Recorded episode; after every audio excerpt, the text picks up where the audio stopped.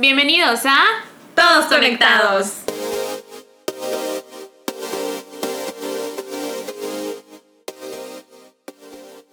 El día de hoy les traemos un tema muy bueno, muy interesante y que la verdad cuando lo estuvimos investigando se nos vinieron un montón de anécdotas a la cabeza. Deberían de ver mis expresiones en este momento. sí, identificados van a estar. Identificados estamos. Pero antes de empezar, les recordamos que yo soy Saidi. Y yo, Estefanía. Y Estefanía, ¿cómo te fue en la semana? Pues aquí estamos. Lo importante es que hay salud. y, que pues, y que hay salud y que pues que la vida continúa y, y pues este tema me está enganchando mucho por... ¿Te ves muy motivada? Sí, te ves muy motivada. Estoy muy enganchada con este tema porque me pega. O sea, me pega en este momento. Sin mentiras. Fue tu cumpleaños, muchas felicidades. Sí, muchísimas gracias. Hace unas dos semanas, me parece, fue mi cumpleaños. Y pues estuvo todo bien, todo bonito. Y aquí estamos. Aquí andamos. Hay salud. Hay salud. Hay salud. Hay salud, que es lo que importa. Quiero recalcarte algo. En nuestro en vivo que hicimos en Facebook, creo que todos ignoraron todo lo que dijimos, pero nada más se les grabó tu edad. y que no pareces de tu edad. Eh, claro, yo tengo 15 años. Fue lo único que se dijo de ese live. No les, o sea, no les importó los días que vamos a estar subiendo el podcast, los, los temas. No, nada. ¿Cuántos años tengo? ¿Cuántos años tienes y por qué te ves así? ¿Eres? Tengo, bueno, acabo de cumplir 33 años. Me veo de. Siempre me dicen de 20 a 22 años máximo. Pero pues. Si la quieren ver, vayan a nuestro a nuestras redes sociales como todos conectados. ¿Con dos? Con dos. Pactos con algo hay. debe de haber. Pero ¿por qué no me cumplen los pactos con otras cosas? es cierto, es cierto, no hagan brujería. ok, bueno, pasando al tema importante. el tema de hoy es responsabilidad afectiva. Responsabilidad afectiva. ¿Qué ¿Qué tema? ¿Qué, tema? ¿Qué tema?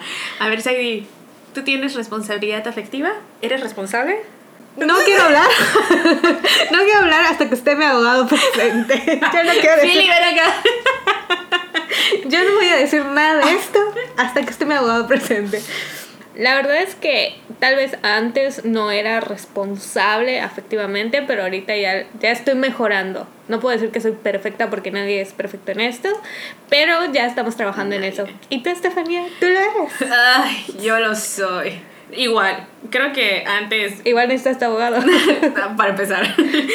Eh, no, igual, al principio, bueno, al principio, hace muchos años, creo que como bien lo vamos a decir ahorita más adelante, no sabíamos ni siquiera qué era esto de la responsabilidad afectiva, entonces realmente pues no.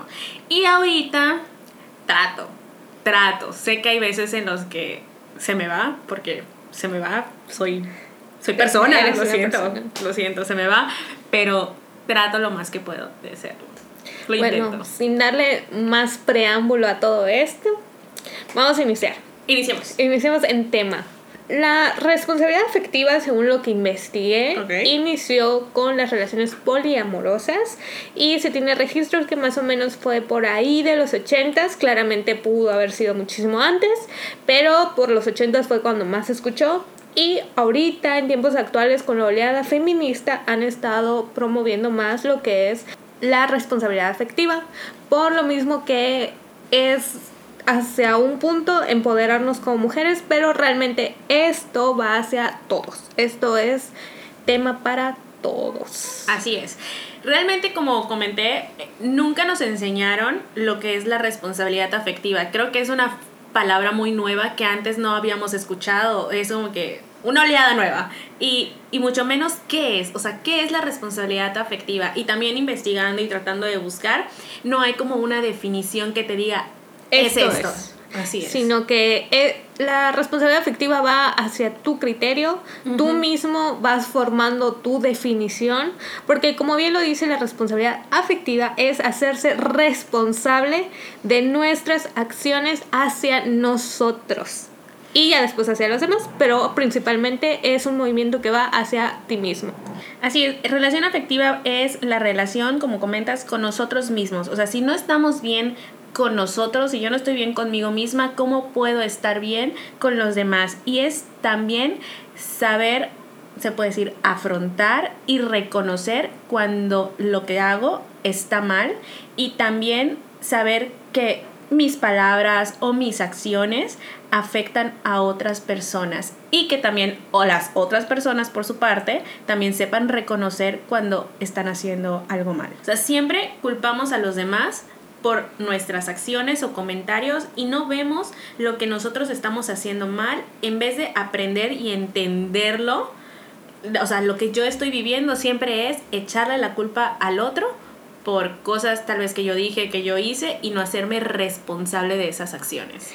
Sí, algo que queremos dejar muy en claro es que conocerse uno mismo puede ser difícil, lleva años, o sea, uno nunca termina de conocerse. Así es. Pero sí sería muy bueno, em, como siempre les recomendamos, ir con un especialista, con un psicólogo, psiquiatra, con, con quien usted quiera, pero que sea especialista y trabajar en ustedes mismos antes que en cualquier cosa. Porque es importante saber qué quieren, qué les gusta, qué no les gusta, em, hacia dónde está yendo su vida, em, qué esperan de ella, qué esperan de ustedes. Porque siempre nos ponemos a ver eh, el de otros, el de otros lados y nunca miramos hacia uno mismo. Así es. Y es saber reconocer, o sea, yo qué hice, qué dije que no estuvo bien. Ver primero internamente hacia mí decir, ¿sabes qué?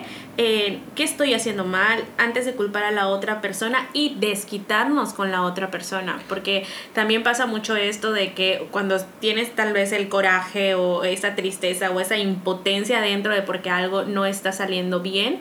¿Y qué haces? Lo primero que, que haces es culpar a la otra persona antes de ver el error o la palabra o la acción que tú cometiste y no fue correcta.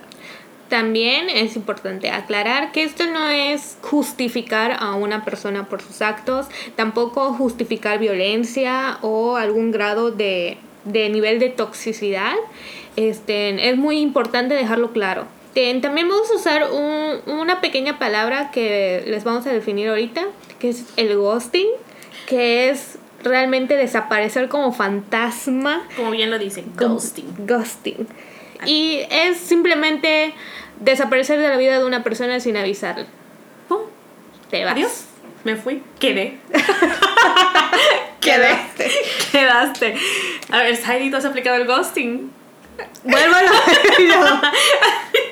Vuelvo a lo mismo de mi abogado. sí, sí lo he aplicado. Sí lo he aplicado. Eh, ¿Te lo han aplicado o lo has aplicado? ¿O las dos? En, dos. En dos. De hecho, tengo dos, dos pequeñas anécdotas que ahorita voy a contar. En una me aplicaron el ghosting. Sí lo he aplicado porque en contexto soy una persona que le huye a las confrontaciones. O sea, a mí no me gusta. Yo, yo soy una persona de verdad. Soy muy pasiva. O sea, yo todo bien. no me, vibrando, vibrando No me gusta eh, los conflictos. No me gusta estarme poniendo el tú por tú con alguien que a veces no necesariamente tiene que ser un pleito, puede, arreglarse totalmente en buenos términos, pero yo soy una persona muy cobarde en ese, en ese aspecto. Ya estoy trabajando en eso. Responsabilidad afectiva.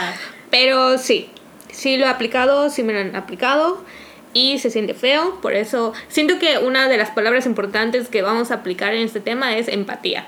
Siempre. Creo que desde el primer capítulo con el de relaciones, relaciones tóxicas, body positive y esta de responsabilidad afectiva. Y creo que todos los temas en general, en la vida, o sea, en la vida es empatía. empatía. O sea, si una persona no tiene empatía, no puedes estar bien ni contigo ni con nadie porque no te puedes poner en los zapatos de la otra persona, ni en lo que siente, ni en lo que tus acciones hacen que la otra persona siente. O sea, eres una persona que de plano quiere ser egocéntrica, quiere vivir con el egocentrismo porque no, no quieres comprender, no quieres entender.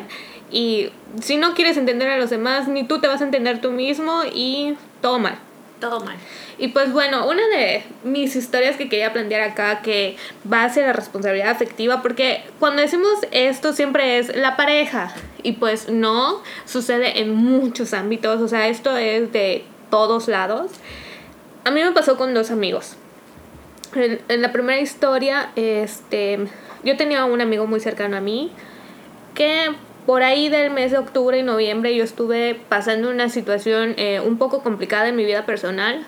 en donde mis sentimientos, mis emociones, mi todo estaba en montaña rusa. Un día estaba arriba, otro día estaba abajo.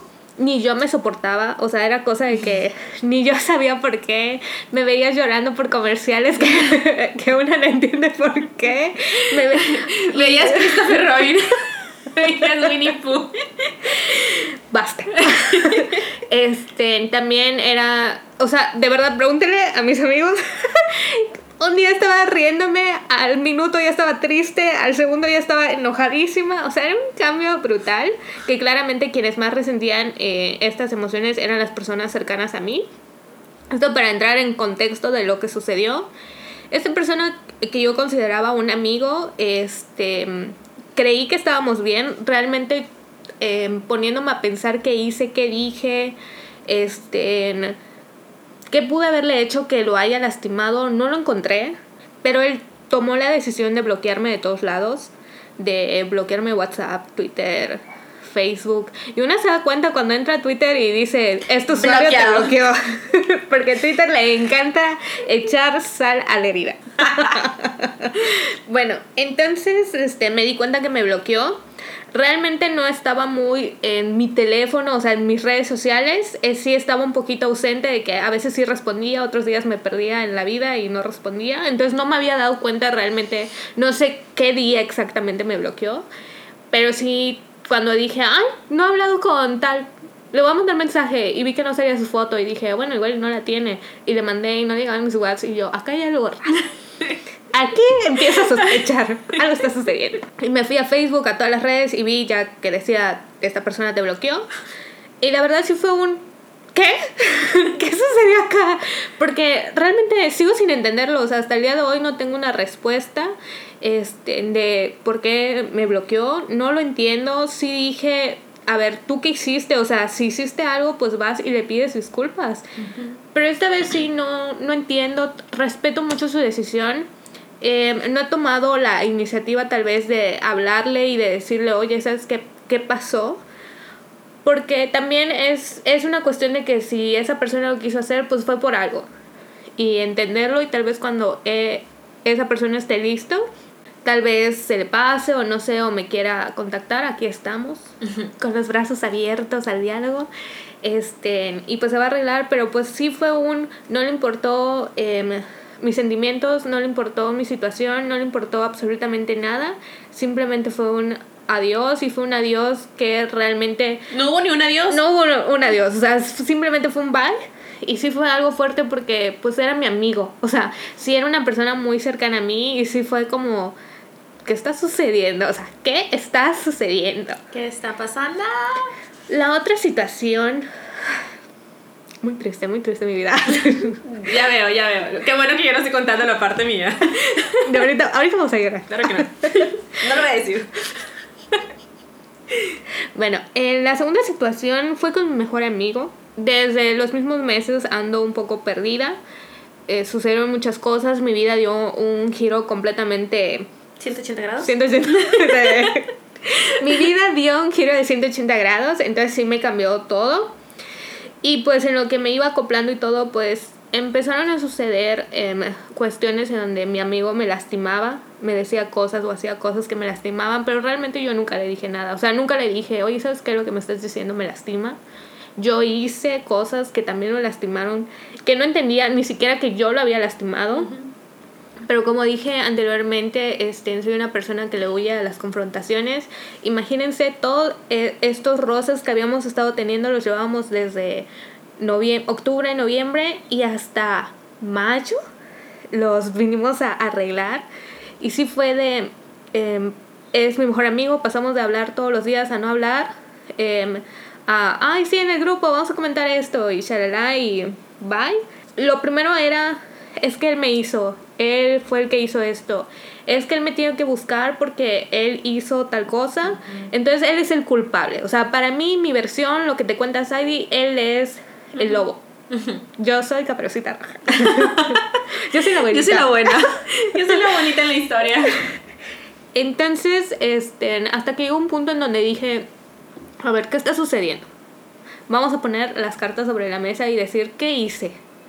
Porque también él trataba de llegar a mí y yo ya estaba tan a la defensiva que yo no dejaba que, que esta situación se diera. También era el punto donde me asustaba mucho el hecho de que si hablábamos de esto, era el final de todo. Entonces, si no lo hablábamos, era como, ok, vamos a seguir en esto, pero las cosas van a estar rarísimas. Entonces sí dije, no. A ver, Sally, ¿qué hiciste? ¿Qué dijiste? ¿Cómo se fueron dando las cosas? Y fue tan una bofetada de decir, esto lo pudiste haber arreglado con un simple oye, ¿sabes qué? Lo que hiciste me dolió. Oye, ¿sabes qué? Esto no me agradó. Que se pudo haber arreglado desde noviembre, pero acá la niña cobarde, huyendo. No de la responsabilidad afectiva. No queriendo hacerse responsable de las acciones, lo vino postergando hasta mayo. Cuando dije, vamos a hablarlo, le mandé mensaje y le dije, ¿sabes qué? Necesito hablar contigo, vamos a cenar. Nos fuimos a cenar y fue decir todo.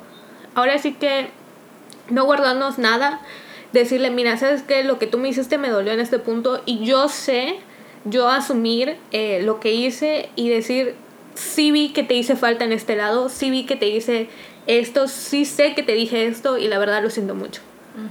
Porque de eso trata la responsabilidad afectiva, de mirarse cuando hay una pelea, es un ejemplo, y no decir es que él hizo, él dijo, él fue su culpa, él tiene que venir, él tiene que hacer, sino a ver, espérense, ¿qué hice yo?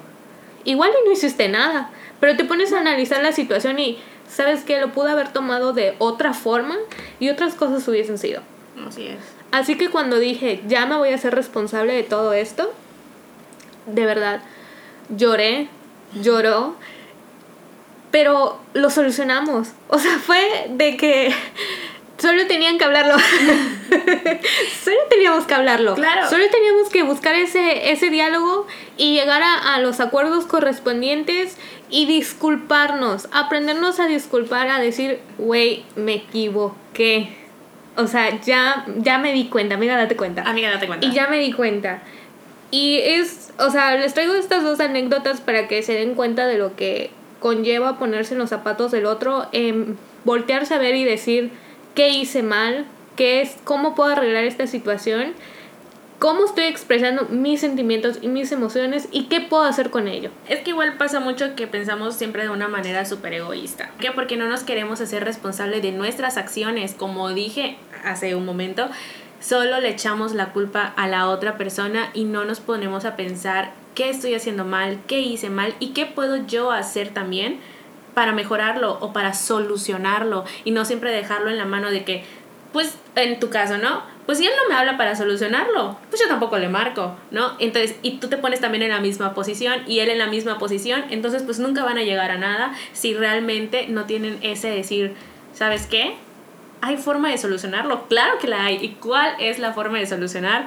Hablando, comunicándose, pero pues sí, y ahora sí les vuelvo a dejar en claro que estas son situaciones que se pudieron arreglar hablando o situaciones que simplemente dijimos, bueno, aquí terminó todo realmente porque a veces todo puede tener un fin, pero volvemos a lo mismo, esto no, no es nivel de agresiones, no es nivel de justificar alguna, algún tipo de violencia, esto no entra ahí porque no vamos a ponernos a ver, a ver, ¿por qué me pegó?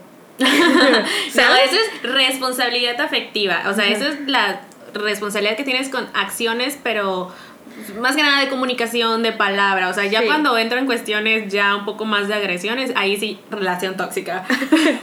sí. Y ahí sí entra especialistas, no entramos nosotras. No. y muchas gracias. gracias por participar. Todos conectados. Es muy común escuchar o ver que las relaciones sin compromiso, aquí con comillas, sea muy común esto de que tú lo tuyo, yo lo mío, cada quien sus cosas y evitar o tener cualquier tipo de responsabilidad el uno con el otro y pensar de una manera egoísta, eh, me preocupo por mí, por lo que yo haga y no me importa ahora sí que las acciones de la otra persona. O sea, lo que yo haga es muy mi problema y si te pasa algo es muy tu problema. Y sí, como bien lo dices, las relaciones casuales, las relaciones de un solo rato, en donde siempre vamos a escuchar, vamos a tener una relación casual pero sin sentimientos. O sea, aquí no van a haber sentimientos, aquí cada quien lo suyo, como dice la doctora Laura Pérez en Sexópolis. Sí, y eso es súper imposible, digo, independientemente de todo, de la, del tipo de relación que tengas, ya sea una relación de amistad, solamente sexo, solamente amigos con derecho, de la forma que sea, los sentimientos están, o sea, somos personas, sentimos, o sea, no es como que, ahora ya llegué, adiós, ¿no?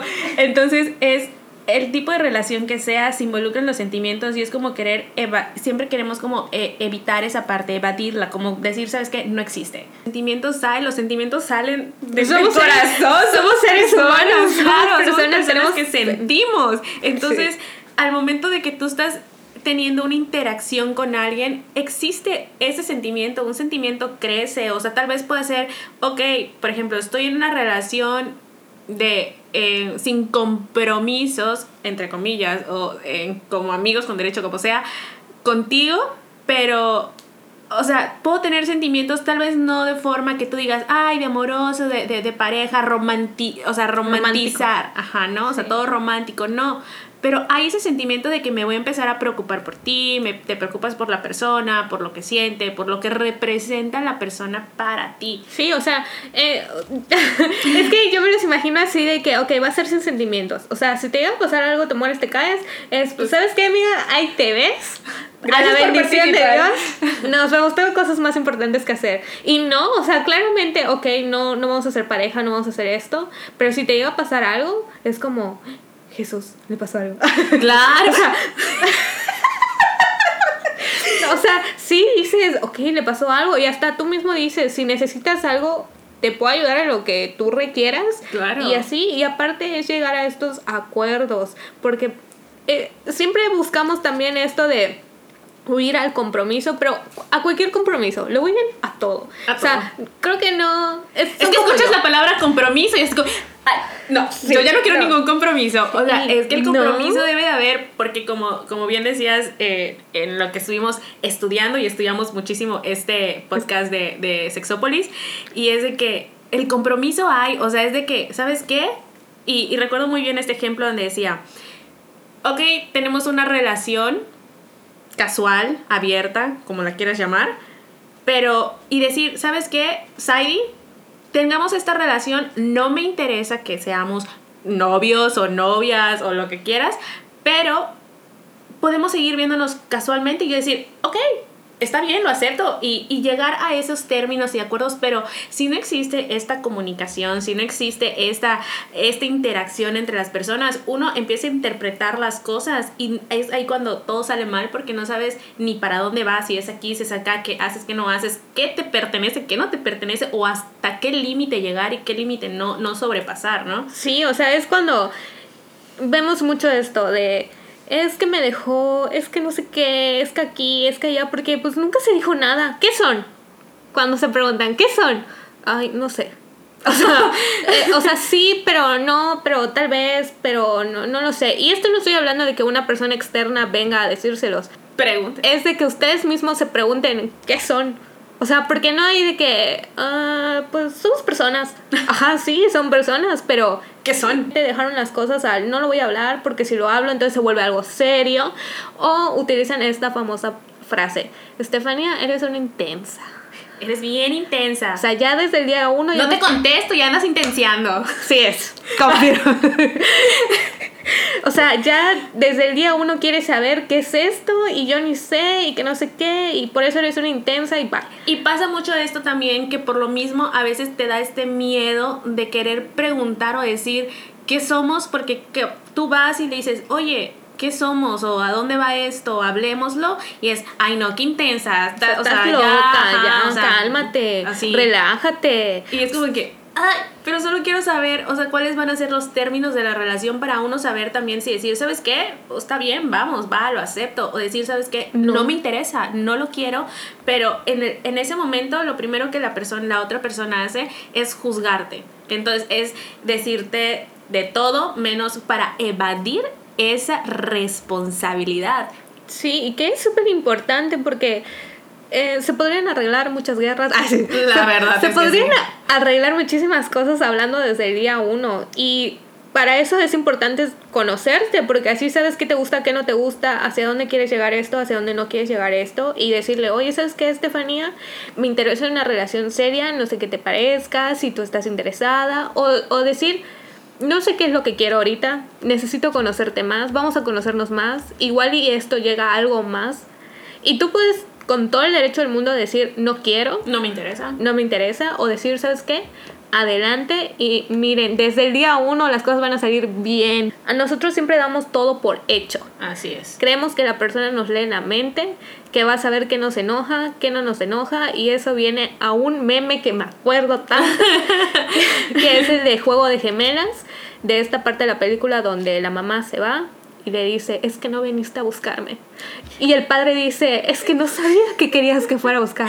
Y todas nosotras... No lo vas a saber. y todas nosotras, ¿cómo va a ser posible que no sepas que quería que vayas por ella? Sí, es que damos por hecho muchísimas cosas y eso por eso evadimos eh, de nuevamente esta responsabilidad afectiva que, que tenemos con la otra persona. Es decir, yo doy por hecho que ella sabe que yo no quiero nada con ella. Por haberle dicho nada más, no quiero nada contigo, ¿no? O yo doy por hecho que, que que yo sí quiero algo con él y él ya lo sabe, ¿no? Entonces, no, como no hay esta comunicación y solamente es pura interpretación al aire, es así de, ok, pero y ahí empieza la idealización, empiezan los problemas porque ya no sabes cómo llevar las cosas. Tú empiezas a querer tal vez más, empiezas a decir, ok, estamos ya teniendo una relación un poco más en seria, más formal. Vamos pero a conocer a tus papás.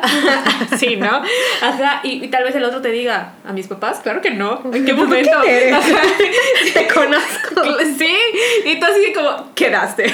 Literal, quedé. A mí me pasó la situación de que yo llegué a expresar que algo me molestaba y no con el hecho de que necesito que prohibir esto, sino para hablarlo y llegar a un acuerdo y lo único que me respondieron fue, güey, estás loca, te tomas esto muy en serio desde ahí debimos de saber que te iba a ir mal. Porque estamos hablando con una persona que no tiene empatía, que no se quiere poner en los zapatos de los demás y que no quiere ser responsable efectivamente. Porque esa persona se tiene que dar cuenta que tal vez las acciones que está haciendo están lastimando a alguien más. Sí, a mí lo que me pasaba eh, muy un poco similar a lo que a lo que comentas era de sí de que las acciones de esta persona me me lastimaban, pero cuando yo se las hacía saber, era así como que me volteaba toda la situación haciéndome a mí la culpable de. O sea, como que en vez de decirle, oye, ¿sabes qué? Esto que hiciste no me gustó, no me pareció o, o me lastima esas acciones y, y en vez de decir, ah, ok, creo que lo estoy haciendo mal, o, no sé, o tratar de solucionarlo entre los dos, lo que hacía era voltearme toda la conversación para hacerme sentir a mí la culpable de, de la situación. Entonces terminaba en que yo me sentía súper mal y dije, ay, ¿por qué estoy reclamando? ¿Qué estoy haciendo? ¿Qué estoy diciendo? Así como que, ay, ya, ya la regué y digo, ahora la que se siente culpable soy yo hasta por haber reclamado algo, ¿no? Porque dije, ay, creo que no debía haber reclamado y, y eso viene, decía la doctora en Sexópolis, de que esto no es cargar culpas.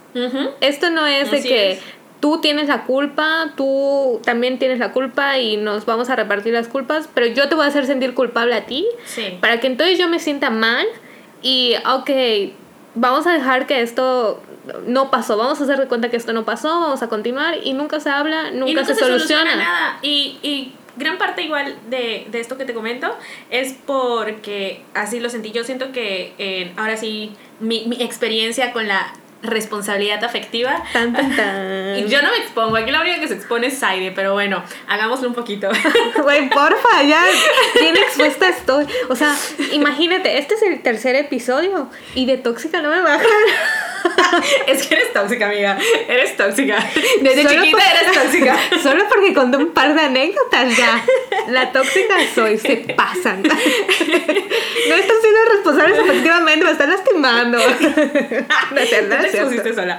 No, bueno, a ver. Estefanía exponiéndose, parte 1. Lo comento por la situación que yo tuve y fue de que desde un principio a pesar de que empezó como muy una relación como muy idealista, hizo falta muchísima, muchísima comunicación desde, desde el principio. Entonces, cuando las cosas empezaron a salir un poco de control y empezaron así como que estas diferencias, era esta evasión completamente de responsabilidad afectiva, o sea, era echar solamente como culpas del uno al otro y ver solamente qué hiciste mal, tú, tú, tú, tú, tú, y no, y nunca hubo esa parte de decir, yo hice esto mal y reconocer qué es lo que la otra persona está haciendo mal, que está Y puedo decir que está de las dos partes, o sea, no culpo solamente a la otra persona, porque tal vez también de mi parte sé lo que hice mal, las cosas que no dije, lo que no estuvo bien, ¿no? Pero nunca, y lo que pasaba mucho era de que decíamos, o sea, como que todo se hablaba, pero al aire. Al aire. O sea, todo quedaba siempre al aire. Ok, lo solucionamos, pero superficialmente. O sea, nunca realmente resolvíamos el problema. Entonces era como que ya consecutivamente, mes a mes, el mismo problema, el mismo problema, porque siempre lo evadíamos. Entonces era así como que, ¿sabes qué? No lo quiero, así como que pero ya estamos hablando bien, ¿no? O sea, ya todo bien. Y era así como que, pues supongo que sí. Entonces era decir, ok, entonces evadimos mejor el problema y seguimos como que esta, esta relación feliz, cuando realmente no lo era. Y solamente evadimos toda responsabilidad al punto de ahorita, como comentas con lo de que pasó con tu amigo, que dices, tan fácil que hubiese sido resolver las cosas si desde un principio los hubiésemos hablado o las quisiéramos hablar para resolverlas, pero no, simplemente ahorita es así de evadir toda responsabilidad. Y luego vas a estar en este ciclo de un total bucle en donde vas a estar regresando, regresando, regresando a lo mismo y tal vez la situación no esté bonita. Y no te quieres dar cuenta porque no quieres ser intensa, no quieres... o sea, te quieres dejar ir.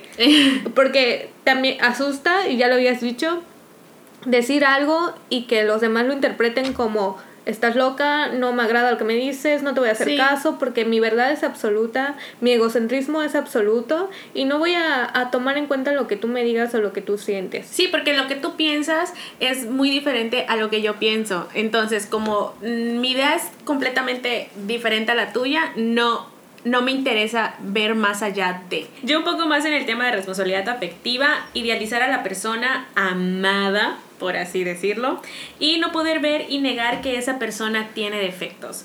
Y tú dirás, defectos, si todas las relaciones deben de ser perfectas, las personas de las que estoy enamorada es perfecta, o sea, no puede tener ningún error, ¿no? ¿Y cuál es la realidad? Es una cosa completamente diferente y como ya mencionamos a lo largo de este capítulo, somos humanos, no somos perfectos y somos personas con ideas completamente diferentes y cada cabeza es un mundo. Entonces, como pareja, y también aplica en lo familiar y en la amistad, no es que me moleste que la otra persona sea diferente a mí, me molesta no poder controlar esas diferencias para que sean funcionales para mí. Entonces, pasa esto de que ya me idealicé como eres tú, pero cuando estoy contigo es algo completamente diferente. Entonces, como no eres lo que yo imaginé, entonces ya no funciona para mí. O sea, no es, no soy capaz de decir, claro, somos diferentes y somos personas diferentes, pero para mí, como en mi cabeza, como te imaginé, no era, pues ya no funciona. Sí, o sea, ya no aceptamos a la pareja con defectos, con todo lo malo, solo queremos lo bueno. y como venimos diciendo, no somos perfectos, eh, la responsabilidad afectiva no es querer volver a una persona perfecta, sino aprender, y mejorar, porque bien lo dices, somos personas no nos equivocamos, pero somos personas con sentimientos. Y con sentido común. Y con, sentido común. O sea, que era obvio que tenía que ir por la mamá de las gemelas. Siempre va muy ego empatía, ego empatía, ego empatía. Es como que empatía, ego. ¿Quién ganará? ¿Quién ganará? Hay que hacer un empatía versus ego. Ay, sí, me gusta. ya pensamos en un tema. pero este, pero sí, y para no ser ya tan repetitivo todo lo que estamos diciendo, creo que ya les quedó claro hacia dónde va este punto. Sean responsables, pregúntense qué quieren, qué les gusta. Entiendan que primero esto es con ustedes y después es con los demás. Si ustedes no están bien, si ustedes no saben lo que quieren, no van a saber nada de los demás, no van a entender a los demás y todo va a estar mal. Así es. Eh, y también entiendan que esto no es me voy a volver perfecto, porque las cosas nunca van a ser perfectas, pero tal vez si se pongan a entender un poquito más de, ah, ok, sucedió por esto. ¿Puedo evitarlo? Tal vez. tal vez no. Y así se dan una idea de lo que a lo largo de la vida van a querer. Y tal vez arreglen muchos problemas que como yo habían estado postergando por muchísimos meses y nomás por tonterías que se pueden solucionar hablando, diciendo y expresando. Así es. Y eso, llegar a acuerdos, tener una muy buena comunicación, como comentas, desde un principio, decir las cosas, hablarlas y saber que entra en la familia, en, con los amigos, con la pareja, ya sea una pareja formal, una pareja informal, como sea que sea la relación, con la, ahora sí que es el trato con las personas. Siempre tenemos que ser responsables afectivamente con las personas y no hacer lo que no nos gustaría que nos hagan. Ay, muy importante. Muy, una frase muy importante. Estrellita, Estefanía.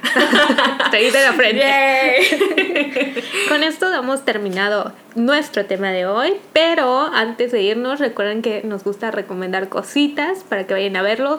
Las publicamos de todas formas en nuestras historias por si quieren verlas. En, recuerden, nuestras redes sociales son todos conectados con, con el número 2. Nos encuentran en Instagram, Facebook y Twitter. Y nuestras recomendaciones, recuerden que puede ser alguna película, algún libro, música, algún lugar aquí que puedan visitar en la ciudad de Chetumal.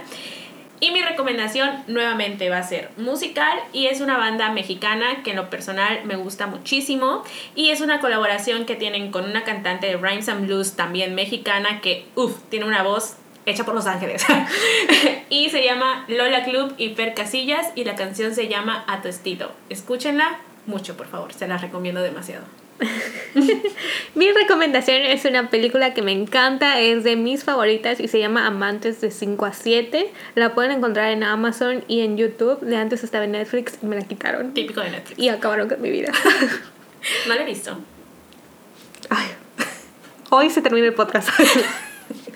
es hermosa, véanla. Y creo que una recomendación extra que les tenemos las dos es que vayan a escuchar el capítulo de responsabilidad afectiva en Sexópolis con Paulina Millán y la doctora Laura Pérez. Ellas fueron nuestra base para hacer este episodio y la verdad es que van a aprender muchísimo. Ellas son sexólogas, así que les va a gustar bastante. Así es, se los recomendamos muchísimo. Nos estamos viendo el próximo martes y recuerden que todos estamos conectados. Bye. Adiós.